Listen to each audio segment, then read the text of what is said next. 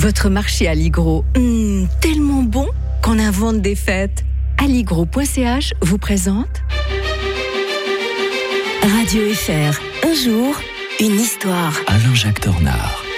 Il est avec nous comme tous les matins sur Radio Fribourg. Bonjour Alain-Jacques Tornard. Bonjour Mike. Vous êtes notre historien et vous nous proposez aujourd'hui de revenir en 29 novembre 1830. Euh, insurrection en Pologne, noyée dans le sang. Ça a été terrible. Hein. Ah oui, euh, les, les, Polonais s'étaient insurgés contre l'occupant russe. Et vous savez que quand les Russes sont, se sont attaqués, euh, ils n'hésitent pas. On voit bien avec la, mm. la, situation actuelle en Ukraine. La répression féroce menée par le tsar Nicolas Ier va marquer le début d'une longue nuit pour la nation polonaise jusqu'à l'indépendance de 1918. Alors, euh, euh, Paris, on va s'indigner, euh, parce qu'on aime beaucoup la Pologne, parce qu'il y a eu un mot maladroit attribué au ministre de la Guerre, le général Sebastiani, qui avait dit L'ordre règne à Varsovie. C'est resté dans les esprits, vous savez, quand on rétablit l'ordre de manière brutale, on a longtemps dit ça. Il faut dire aussi qu'il avait dit des mots très malheureux pour la, pour la Suisse également. Il aurait très bien vu euh, disparaître la Suisse euh, dans le début des années 20, ça lui aurait rien fait. C'est un drôle de, de personnage.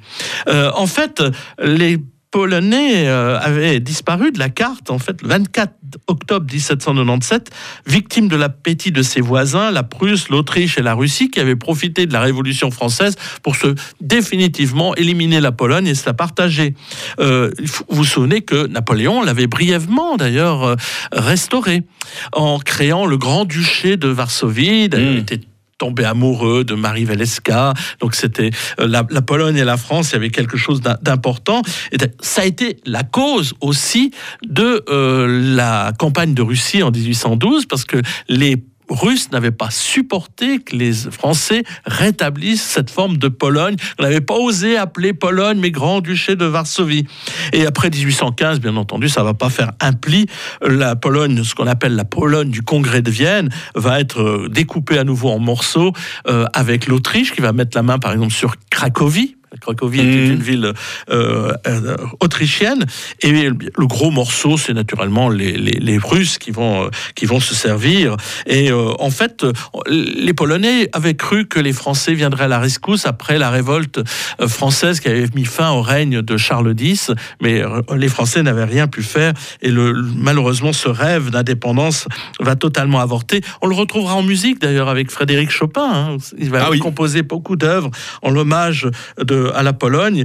Euh, et ces insurgés, bien sûr, d'abord victorieux, ne pourront rien faire contre le retour en force des Russes. Ils en appellent au gouvernement occidentaux, mais ceux-ci se gardent bien d'intervenir. L'OTAN n'existait pas à l'époque, Mike, tout simplement.